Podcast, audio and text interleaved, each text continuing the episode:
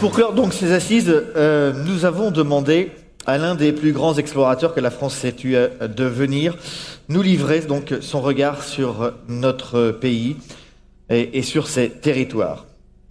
C'est le premier homme à avoir atteint le pôle Nord en solitaire après 63 jours de marche sur la banquise de l'océan Arctique. Un infatigable voyageur, il est également médecin, scientifique, et il a su euh, très vite, en bon pédagogue, médiatiser ces très nombreuses expéditions pour sensibiliser le public, notamment euh, le public jeune, sur les questions environnementales et climatiques. Retour en quelques images sur un parcours hors norme, euh, d'un homme exemplaire. Regardez.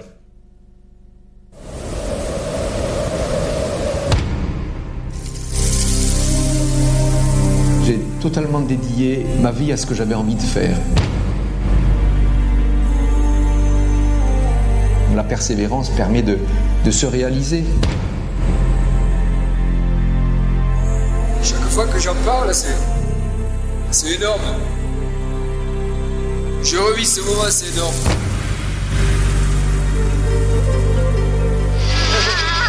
Le tour du monde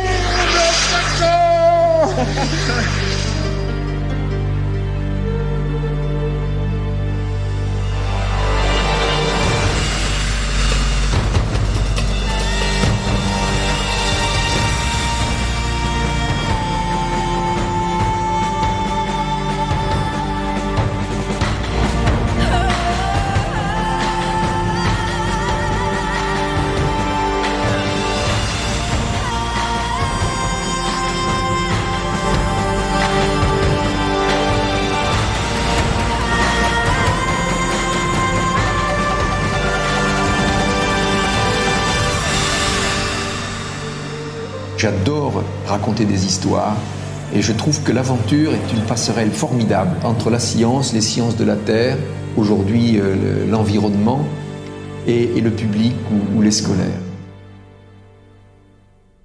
Merci d'accueillir Jean-Louis Etienne, médecin, explorateur, accompagné de Laetitia Greffier, rédactrice en chef déléguée à Ouest France, pour clôturer donc ces, ces, assises. Bienvenue. Bienvenue Monsieur Etienne. Enchanté. Je vous en prie. Prenez place.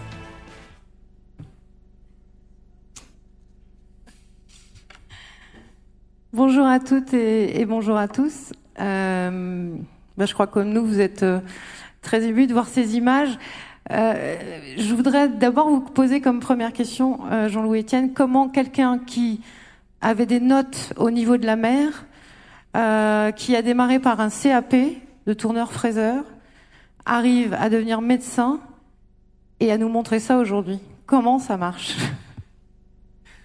C'est vrai que je n'avais pas les notes pour entrer en sixième, surtout en français où j'avais des notes proches du niveau de la mer. Mais le niveau de la mer monte. C'est vrai. Donc il y a en espoir. Fait, en fait, j'ai appris à, à, travers mes enfants, j'ai des enfants jeunes, dont un est fort dyslexique, que je suis dyslexique.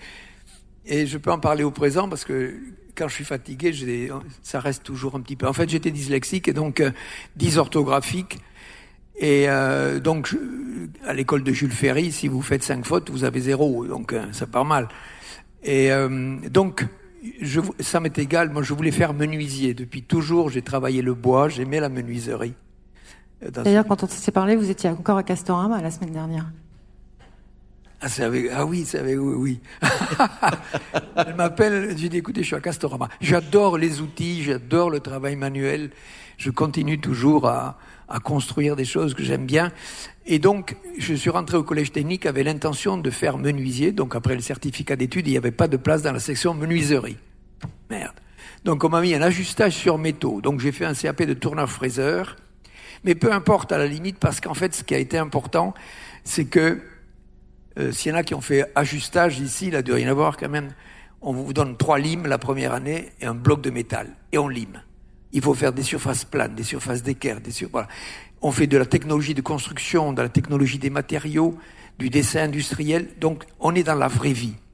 Et on est noté sur des choses de la vraie. Et j'ai commencé à m'intéresser à ça. Et en fait, j'ai découvert les mathématiques, j'aimais ça. Voilà, et on avait un professeur de mathématiques, Suzanne Pujol, s'appelait, c'est inoubliable pour moi. Elle a dit, mais ce garçon-là, il pourrait faire le bac. C'est comme ça que je suis rentré en seconde. Donc, j'ai pas exercé tourneur-fraiseur. Hein, j'ai une formation. Et je suis rentré en seconde. Au lieu de rentrer au brevet professionnel, je suis rentré en seconde du, au bac technique. Je savais pas ce qu'avait le bac. Il dit, qu'est-ce que je vais faire avec le bac? Donc j'aimais vivre dehors, moi. Et donc il y en avait euh, un jour une orientation avec des orientations, euh, comment on appelle ça, des orientateurs. Conseil hein? d'orientation. Conseiller d'orientation. Et donc je lui explique que je voudrais vivre dehors, peut-être je ferai les eaux et forêts. Et il me dit mais si vous voulez vivre dehors, il faut pas faire ingénieur des eaux et forêts. Il me dit, il faut faire garde forestier, parce que si vous êtes ingénieur des eaux et forêts, vous allez travailler dans son bureau à gérer des stocks de bois. Je dis, non, ça, ça m'intéresse pas. Et en fait, j'ai fait médecine, puis, euh, c'est vrai. C'est presque pareil. Après, j'ai fait chirurgie, et j'ai fait interne en chirurgie. J'ai adoré l'orthopédie. L'orthopédie, on met des vis, des plaques, des broches, on fait des gorges. Moi, j'avais un CAP. C'est votre côté Castorama, ça J'avais de l'avance. Et, euh, et donc, j'étais passionné par l'orthopédie. Mais il y avait un truc ancien, c'était l'envie de faire des expéditions. Donc, je suis né dans un tout petit village, dans le Tarn. Il y avait encore de la neige en hiver, des choses comme ça. Je me projetais. Il y avait du vent. Je, je, rêvais de faire des expéditions. C'est des rêves d'enfants, de, de, gamins. Quoi. J'aimais vivre dehors. Et donc j'étais en deuxième année de chirurgie, puis je me suis dit, mais peut-être c'est le moment de faire des expéditions. Et c'est comme ça que j'ai proposé mes services de médecin. Euh, D'abord, ça a été avec le père Jaouen, le bel espoir. Ça a été mon premier embarquement. Donc on, on partait du Havre avec le bel espoir. Et je suis arrivé, donc j'étais médecin sur le bel espoir, avec une clientèle qui est pas facile. Hein. Euh, C'était sorti de prison et toxicomane et tous avaient l'envie de revivre, quoi. C'était très touchant. Des garçons et des filles. Et j'arrive sur le quai avec trois grosses caisses, quoi. Et Jaouen, c'était un grand balèze qui était né à Ouessant, là. Qu'est-ce que c'est ce truc-là? Il me dit. C'est la pharmacie. Il t'as besoin de tout ça? Ben, j'ai dit, ouais, on sait jamais. Et il me dit, mais t'as des pilules? Des pilules. Il me dit, attention, il me dit, parce qu'on est des garçons, il y a des filles. Il me dit, après les Canaries, il va faire chaud. Il me dit, attention, ça va baiser, je veux pas d'emmerde. voilà. Donc, j'avais un vrai. J'avais un. Oh, ça, c'était Jaouen. J'avais un hôpital avec moi, sauf les pilules, quoi, voilà. Bon, après, j'ai fait la course autour du monde avec Eric Tabarly, j'ai fait des expéditions en Himalaya, etc. Pendant 12 ans, j'étais médecin d'expédition. Et puis un jour, vous vous êtes dit, ça fait 12 ans que je, je fais des expositions, euh, des, pardon, des expéditions avec euh, plein de gens. Et puis ben là, je vais le faire tout seul. Et ça a été le pôle Nord. Et vous racontez que le moment, alors d'abord il y a toute cette préparation que vous, vous, allez nous rappeler, mais le moment où vous êtes arrivé, vous décrivez ça comme quelque chose d'extatique, quoi. Oui, le pôle Nord est, est venu. J'étais à la face nord de l'Everest. J'étais médecin. Je, grimpais. C'est pas très technique. Il fallait avoir de, de l'endurance que j'avais. J'avais. Et donc, euh, il y avait quatre garçons qui étaient coincés au camp 6, c'est-à-dire à 8000 mètres par le mauvais temps. Et j'étais sur une arête. J'étais monté au camp 2 avec de l'oxygène, en espérant qu'ils allaient s'en sortir. Et il y avait une ambiance de, il y avait du vent, il y avait des avalanches. Mais j'étais sur une arête, donc je risquais rien. Et je commençais à mûrir ce que vous dites là. Je, si je faisais un jour la mienne, quoi. Il est temps maintenant. J'avais 38 ans. Et le pôle Nord s'est imposé comme quelque chose que je pouvais faire. Ben, c'est pas technique le pôle Nord. Euh, vous n'avez pas besoin de stage pour apprendre à tirer un traîneau. On vous met un traîneau à la taille, dans la seconde, vous avez compris comment ça marche. Quoi. Par contre, il faut avoir une expérience, une endurance au froid. Toujours, j'avais fait des bivouacs, j'avais connu des tempêtes, etc. Et donc, c'était quelque chose qui était envisageable. Pour moi, c'est un parcours mixte. Le pôle Nord est au milieu d'un océan gelé. Donc, c'est un parcours qui s'apparente un peu à la glace de montagne, l'engagement dans le froid, et en même temps, c'est une navigation. Et en fait, j'ai eu la chance de le faire. En, en 85, j'y suis allé, j'ai échoué au bout de 15 jours. Et j'y suis revenu en 86. Et j'ai eu la chance de le faire encore en 86. Il n'y avait pas de GPS, il n'y avait pas de radio. Il y avait, si, il y avait radio, mais très faible. Il n'y avait pas de téléphone. Et en fait, ça a été une rencontre très intime avec moi. Et ça s'est passé comment, cette rencontre avec vous? Avec des tentations de l'abandon euh, quasi quotidienne. Quoi. Qu'est-ce que je fous là? J'ai eu moins 52 sous la tente. Et pas, pas en ressenti, hein, vraiment au thermomètre, quoi, à l'abri du vent. Donc c'est puissant, on a envie d'abandonner. Quoi. Voyez, j'étais à la limite, mais bon, j'avais de l'expérience de tempête en bateau, euh, bivouac, en altitude, tout ça, je savais. Et j'étais seul. Je pense que j'ai réussi parce que j'étais seul, vous voyez. Parce qu'en fait, il y en avait pas mal qui avaient tenté le pôle Nord avant moi, mais en équipe. Il y avait que des Finlandais qui avaient réussi deux ans avant moi. Quatre, ils étaient. Et voilà qu'un Français arrive, il veut y aller tout seul. Qu'est-ce que c'est ce prétentieux? Et, euh, et en fait, je comprends une chose, c'est que j'étais j'étais un peu en hypothermie, c'est-à-dire une température qui commençait à descendre, mais j'étais j'étais lucide. Et je faisais des tables de multiplication. Si vous vous interrogez sur votre niveau de lucidité, il faut faire des tables de multiplication. 6 fois 5. Bien. il, y a, des gens lucides dans la Si vous n'avez pas 30, parce que je sais qu'une fois j'ai eu un œdème cérébral en altitude et on ne voit pas la réponse. Vous voyez ce que je veux dire? Donc je, savais que j'étais. Voilà. Je pense que s'il y en avait été deux, je suis sûr qu'on aurait abandonné parce qu'il y en a un qui commençait à dire Attends, on est complètement fada, quoi. Vous voyez? Et en fait, j'ai résisté à la tentation de la bande, c'est ce qui m'a construit. Ça a été très constructif. Et donc, je suis arrivé au pôle Nord après 63 jours. Et là, c'est d'abord une libération parce que c'est un projet sur lequel je travaillais deux ans, un premier échec et je réussis. Et là, il n'y a rien au pôle Nord. Hein. Vous arrivez, c'est la navigation qui vous dit vous êtes à 90 Nord. Il n'y a rien. Parce qu'en fait, la banquise dérive. Moi, j'ai planté le pavillon français, si vous voulez, mais déjà quelques heures après, il n'était plus au pôle Nord. Ça bouge. Donc il n'y a rien. Il n'y a pas un panneau ici pôle Nord. Vous arrivez uniquement par la navigation. Et là, à un moment donné, à minuit, je pensais que j'y faisait jour. C'était euh, au mois d'avril, donc on avait la journée permanente. À minuit, je pensais que j'y étais, puis peut-être pas encore. Donc j'ai marché encore pendant deux heures. Voilà. Et là, je me suis, je suis passé au pôle Nord. Et ça a été un moment extraordinaire. Je, je parlais au réchaud, au traîneau. Hein. J'avais envie de, de partager quelque chose avec ça. Ça a été extrêmement intense. Et je me suis dit, ça, ça va être ma vie. Et donc, ça a été le point de départ de. Ça a été l'expédition la plus importante pour vous? Euh, Qui a orienté, effectivement, euh, parce que, euh, parce que ça, ça, me plaisait. Et je, voulais faire, en fait, mon premier appel polaire, c'était comme j'étais médecin, je voulais faire médecin à Dumont-Durville. Donc, je m'étais présenté et on prenait que des médecins aspirants militaires. Et je suis sorti de là un peu vexé et je me suis dit, puisque c'est comme ça, je ferai mes expéditions polaires. Voilà, vous voyez, donc euh, je me suis organisé pour structurer, pour faire euh, ma vie comme ça. Euh, ce qui décrit une persévérance qui vous caractérise. Vous avez écrit beaucoup de choses là-dessus, Oser l'autonomie. C'est quelque chose, vous dites, une vie, ça se construit, un destin, ça se construit. Ah oui, mais des hauts et des bas, quoi. Hein. C'est voyez, revenir juste au pôle Nord, j'avais, je, rêvais d'un truc, c'était me casser une jambe.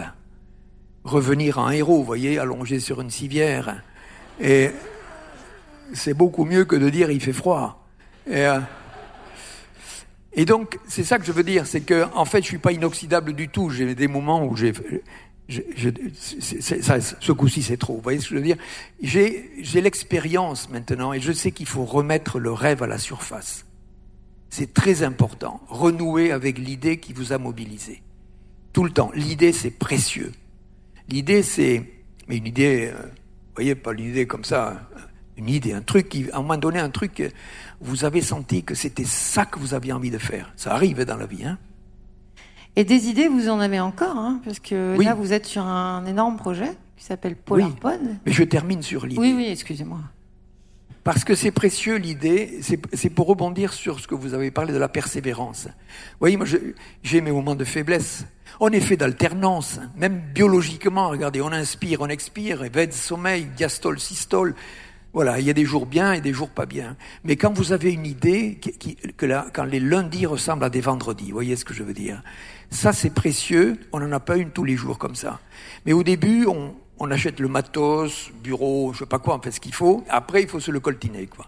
Mais, mais quand on a une idée comme ça qui vous tient à cœur, il y a trois choses qui se présentent à vous. Du travail, de la persévérance et s'y atteler, quoi. Je veux dire, rien, rien de ce que l'on peut réaliser ne se fait facilement. On, on, traverse toujours ces moments de découragement, de pas envie d'aller, mais l'idée, c'est un truc, il s'est passé quelque chose de biologique quasiment, comme une rencontre amoureuse, un truc, vous voyez ce que je veux dire, un truc, ah, ça c'est, voilà. Si vous, vous donnez pas corps à ça, ça fait des frustrations.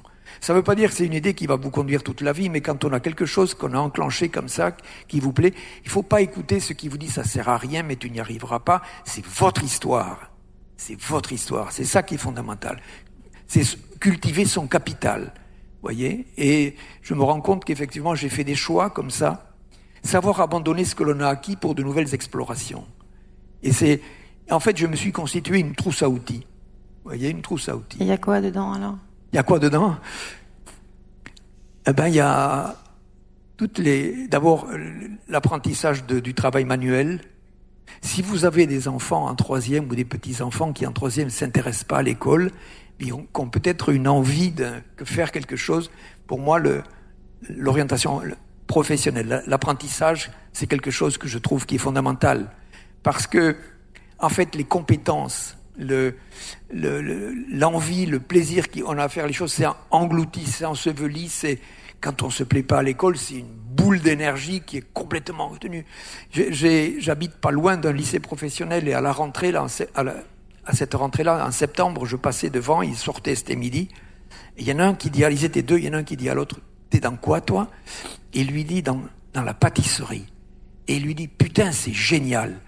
Et dans son putain, c'est génial, j'ai compris qu'il avait trouvé le bout de la pelote. Vous voyez ce que je veux dire?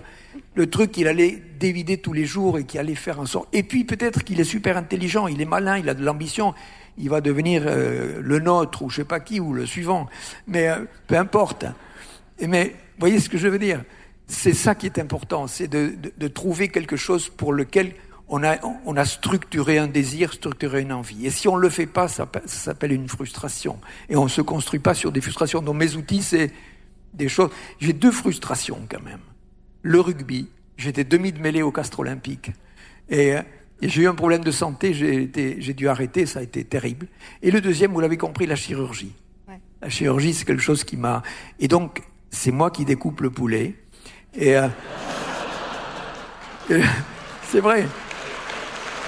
Ça compense. Je savais pas. Pardon, je croyais pas que j'avais autant de succès avec ça, mais. Mais je fais ça, je, découpe avec les aponévroses, je fais des désarticulations euh, bien faites. Je suis pas avec le truc, vous voyez. Je...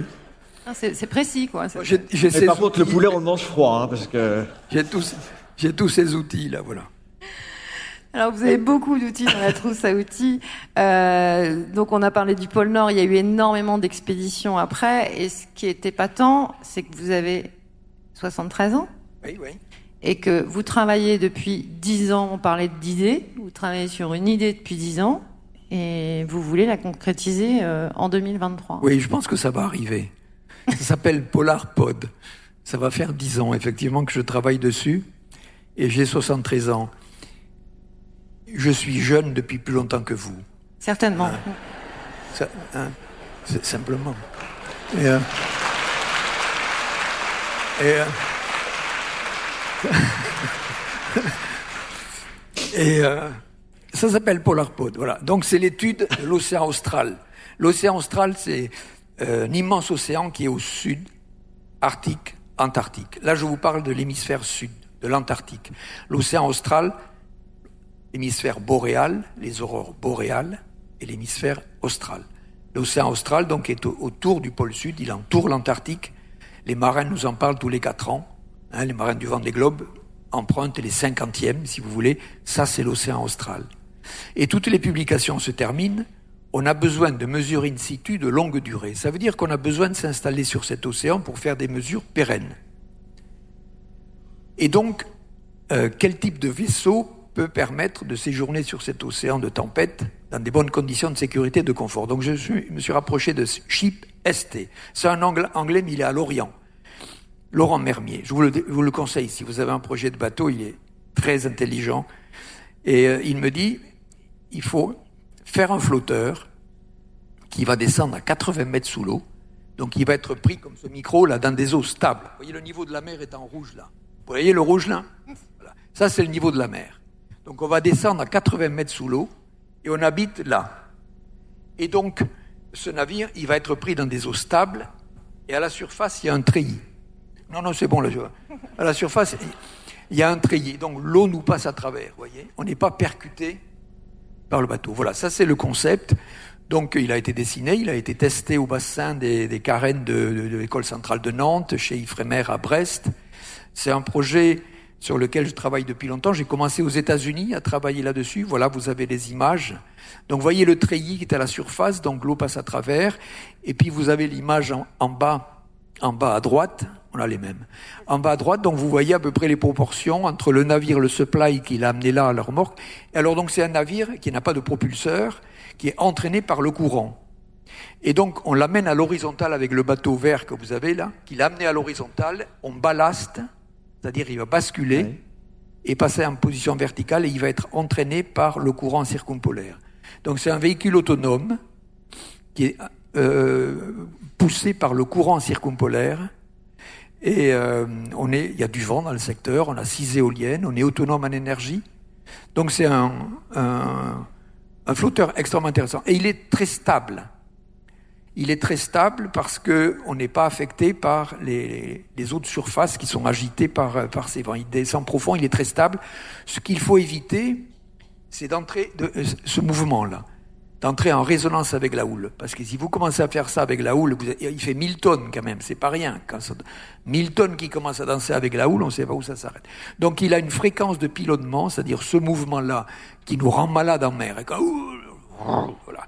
On n'a pas ça du tout il a sa fréquence de pilonnement, c'est 60 secondes. Vous voyez Et la fréquence de la houle, c'est 20 secondes. Donc on est décalé par rapport à la houle, ce qui nous permet d'être très confortable. Il y a 8 personnes à bord, 3 marins. Alors la commission centrale de sécurité a mis 3 marins de marine marchande. Il y aura 4 scientifiques, ingénieurs et une personne de plus qui sera moi de temps en temps. Et c'est un vrai arbre de Noël de capteurs. C'est un peu comme la station spatiale, vous voyez Hein, et il aura pour fonction, vous allez faire des, études. Euh, ah oui, pourquoi on y va, bien sûr. Oui. Et oui.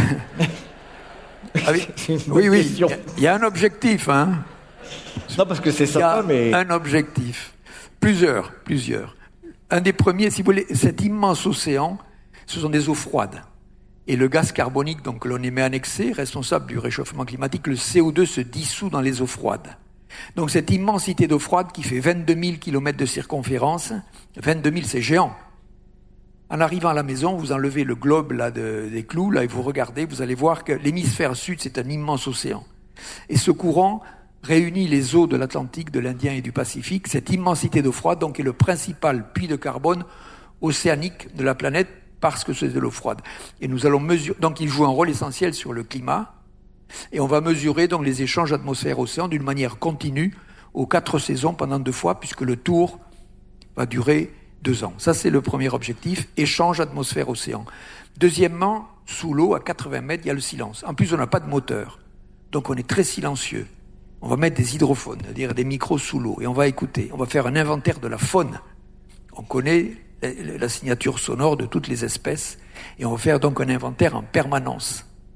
Voilà ce qu'on va faire. Et puis, euh, il y a des valadisations de mesures satellites. Et puis, impact anthropique, c'est-à-dire l'impact des activités humaines. Est-ce qu'on arrive là-bas à trouver, comme vous l'avez dit tout à l'heure, on trouve des traces de l'humanité dans les, fumeurs noirs ou dans le secteur profond? Est-ce que, ça a franchi le front tropical? Je ne sais pas. Alors, Jean-Louis on est aux assises de la citoyenneté. On, aimerait bien encore vous écouter pour parler de vos, de vos expéditions et de vos, projets scientifiques. Euh, on est à vivre ensemble. Et euh, vous avez toujours eu une démarche euh, très pédagogique, c'est-à-dire que euh, vous voyagez, vous faites des expéditions, et puis vous revenez, vous écrivez des livres, et puis vous rencontrez un public, notamment un public jeune, à qui vous essayez de transmettre et, et de euh, sensibiliser. Euh, d'abord, pourquoi est-ce que vous le faites, et quel regard vous portez, j'allais dire, sur notre jeunesse, mais au-delà, sur notre pays aujourd'hui qui semble souffrir de multiples fractures? C'est vrai qu'on est là pour vivre ensemble et je vous ai parlé d'expédition en solitaire et je vous ai dit que j'avais réussi parce que j'étais seul. Bon, ça part mal. je suis hors sujet. D'ailleurs, c'est pour ça que j'avais zéro en français, j'étais toujours hors sujet. Je ne faisais que ce que j'avais envie de faire. Non, non, j'ai fait des expéditions en groupe aussi, d'une manière générale, je vis plus souvent ici. Euh, euh, alors, c'est vrai que l'on impacte beaucoup. Voilà, on m'a posé beaucoup de questions sur le vivre ensemble, donc j'ai, je suis ancien et donc j'ai, pour parler un peu comme ce qu'on m'a appris quand j'étais jeune, c'était euh, bonjour, au revoir, merci, s'il vous plaît, pardon, des choses simples d'entrer en relation avec l'autre. Ça, c'est une base. Si vous voulez entrer en relation avec quelqu'un, faut pas tirer la tronche, sinon ça va pas mal. Donc, ce sont des choses extrêmement simples. Donc, je l'ai évoqué tout à l'heure, là. J'ai habité aux États-Unis pendant quelque temps, j'habitais en Californie. C'est un État qui est agréable d'une manière générale. Et donc, vous rencontrez quelqu'un en, vous promenant. Hi, how are you today? comment ça va? Bonjour. Ça va, aujourd'hui je fais la traduction. Oui, hein, je vous parlerai de l'anglais après. Et, euh, et, euh, et donc j'avais un chien, et ah, nice dog, etc. Voilà. Et donc je racontais ça ici, parce que des fois on est, on est un peu triste globalement quand même des fois. Et alors on me disait mais les Américains ils sont superficiels. Et donc je dis je préfère un, un superficiel sympa qu'un chieur profond. Et vous voyez, c'est euh, C'est la base, c'est la base du relationnel. La base du relationnel. Oui. oui, voilà. Ensuite, dans le vivre ensemble, on a évoqué des questions environnementales, effectivement. Euh, le réchauffement climatique est un problème global, planétaire. Il n'y a pas de solution globale. C'est un projet, c'est extrêmement complexe parce que ça touche quand même la consommation énergétique, sachant que la consommation énergétique de l'ensemble de l'humanité aujourd'hui repose à 80% sur les fossiles, pétrole, gaz, charbon. Donc on n'en est pas sorti encore. Mais euh, tout ce que l'on écoute, effectivement, nous pousse à être inquiets. La, la, la, Terre, elle a une fièvre chronique. Elle a pris un degré en un siècle. On a perdu beaucoup de temps parce qu'on en avait fait un sujet de conversation populaire. Deux personnes le matin qui vont à la boulangerie acheter la baguette de pain, Salut, ça va? T'as vu le temps qu'il fait? Les deux mamelles de la conversation, la santé, le temps qu'il fait. Imaginons qu'on soit au mois de juin, et ce matin il fait froid. Donc l'autre il va dire, t'y crois toi au réchauffement climatique? Regarde, en juin on se caille. Il ne parle pas du réchauffement climatique, il parle du temps qu'il fait. Un degré en un siècle, personne n'est capable de percevoir une élévation moyenne de température de un degré en un siècle. C'est une mesure scientifique. Le réchauffement climatique est une valeur mesuré par la science, par les scientifiques. Donc on a perdu beaucoup de temps. Donc aujourd'hui, on est en face d'un problème de cette fièvre chronique de la Terre et on entre dans la phase des complications. Un peu comme si vous passez de 37 à 38 et au bout de quelques mois, vous vous, vous, vous occupez pas de cette fièvre chronique, vous allez avoir des complications qui vont arriver. On en est là aujourd'hui. Les tempêtes tropicales de, de la, sont en train de devenir des cyclones. Euh, des immensités de sécheresse, etc. Donc il n'y a pas de, global, de, de réponse globale. Il n'y a pas on et off. Il y a que chacun doit être efficace sur sa zone d'influence. Chacun doit être efficace sur zone d'influence. On a une zone d'influence déjà personnelle, dans ses choix de déplacement, par exemple, dans ses choix de consommation. Alors, j'ai vu que c'était orienté territorial. C'est très intéressant, parce que je pense qu'à l'échelle territoriale, on doit pouvoir satisfaire les besoins énergétiques avec des renouvelables à l'échelle territoriale. Si on sait exploiter le vent, le soleil, la biomasse, en fait, toutes ces ressources-là, et surtout que chacun ait isolé son habitat, fasse attention à ses consommations, ses consommations dans ses déplacements, dans sa façon de se nourrir. dire, localement, c'est acheter des légumes qui viennent d'ici, vous voyez ce que je veux dire. Et si on fait attention, je pense que globalement, on doit pouvoir satisfaire les besoins énergétiques par les renouvelables. Je rebondis justement, il y a une question qui nous, qui nous vient par, euh, par Twitter. Sur une échelle de 1 à 10, quel est votre niveau d'inquiétude pour l'avenir de notre planète? Échelle de 1 à 1, de 1 à 10. Ça veut dire, si je dis 10, c'est que je suis très inquiet? Euh, Zéro. Zéro parce qu'on parle de la planète, c'est de l'humanité qu'il faudrait mettre. Oui. Vous voyez ce que je veux dire? On vient d'arriver, hein Mais l'homme est un mutant surdoué. Nous sommes des mutants surdoués. On a, on a un impact sur la planète que la, que la nature n'a jamais connu. Voyez les, les, euh, les espèces qui sont en difficulté aujourd'hui. Toutes ces espèces-là, elles vivaient dans une mutuelle. La nature, c'est... J'ai fait des conférences l'autre jour face au, Crédit Agricole. Donc je dis, vous connaissez la plus grande mutuelle du monde? Et dans le directeur, il a fait comme ça. Je dis, c'est pas vous. C'est pas vous, c'est la nature. Toutes les espèces ont la vie en commun. Vous voyez ce que je veux dire? Et donc dans la nature, les espèces ont le bien commun, proie, prédateur, elles se connaissent, elles ont des armes pour se défendre, pour manger, et ça se connaît. Bon, on vit dans cette mutuelle, production primaire, consommateur, recycleur, etc. Ça marche bien. Arrive le mutant surdoué que nous sommes. Nous avons un impact colossal, et toutes les espèces, à part nous, n'ont pas la capacité à changer leurs armes, à charger leur capacité de, de, de, de, faire face à nous. Donc on est extrêmement impactant. Donc il n'y a pas d'autre solution, si vous voulez. Euh, alors mon niveau d'inquiétude par rapport à l'humanité éventuellement, encore une fois, je le répète, on peut arriver à s'en sortir. On a, on a la conscience de la situation, on a l'intelligence des solutions. Il faut avoir l'audace de les mettre en œuvre. Quoi. Ça c'est fondamental. Bravo.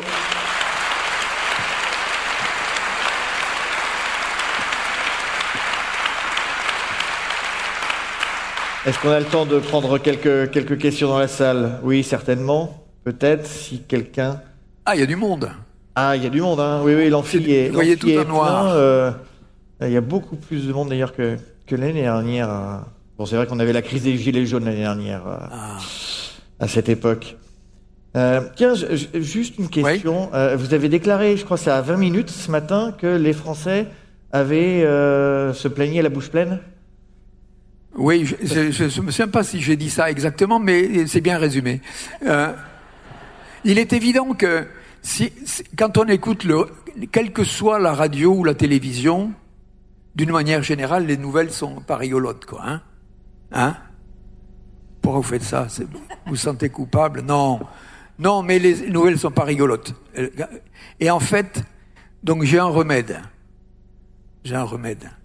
Passez 15 minutes par jour de RFI. RFI, c'est Radio France Internationale. Je vous encourage à l'écouter. Ils sont partenaires d'ailleurs des. On a une vision globale de ce qui se passe dans le monde. Mm. Voyez?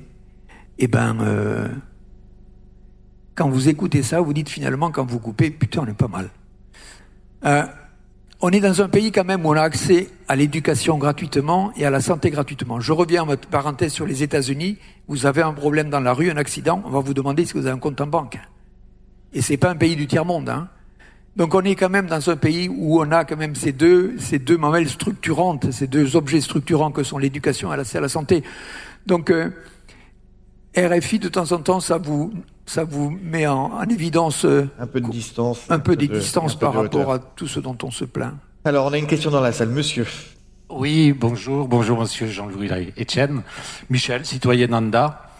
Moi, j'ai même pas de questions à poser, je vous admire. Euh, voilà. Et, et donc, euh, c'était pour simplement vous dire, je discutais de vous avec, mon- avec ma fille et puis elle ne vous connaissait pas vraiment. Je lui ai dit, bah, faut, faut connaître Jean-Louis Etienne parce que c'est quelqu'un de, ter- de- de formidable et puis il y en a pas beaucoup comme vous. Et je voudrais bien que toute la salle vous fasse une ovation. Vous le méritez.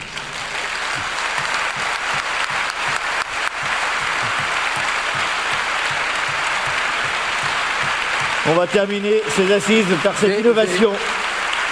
Alors, Oui. votre, votre fille, c'est... Ah oui. Ah, c'est de. Est-ce que, vous parlez l'anglais?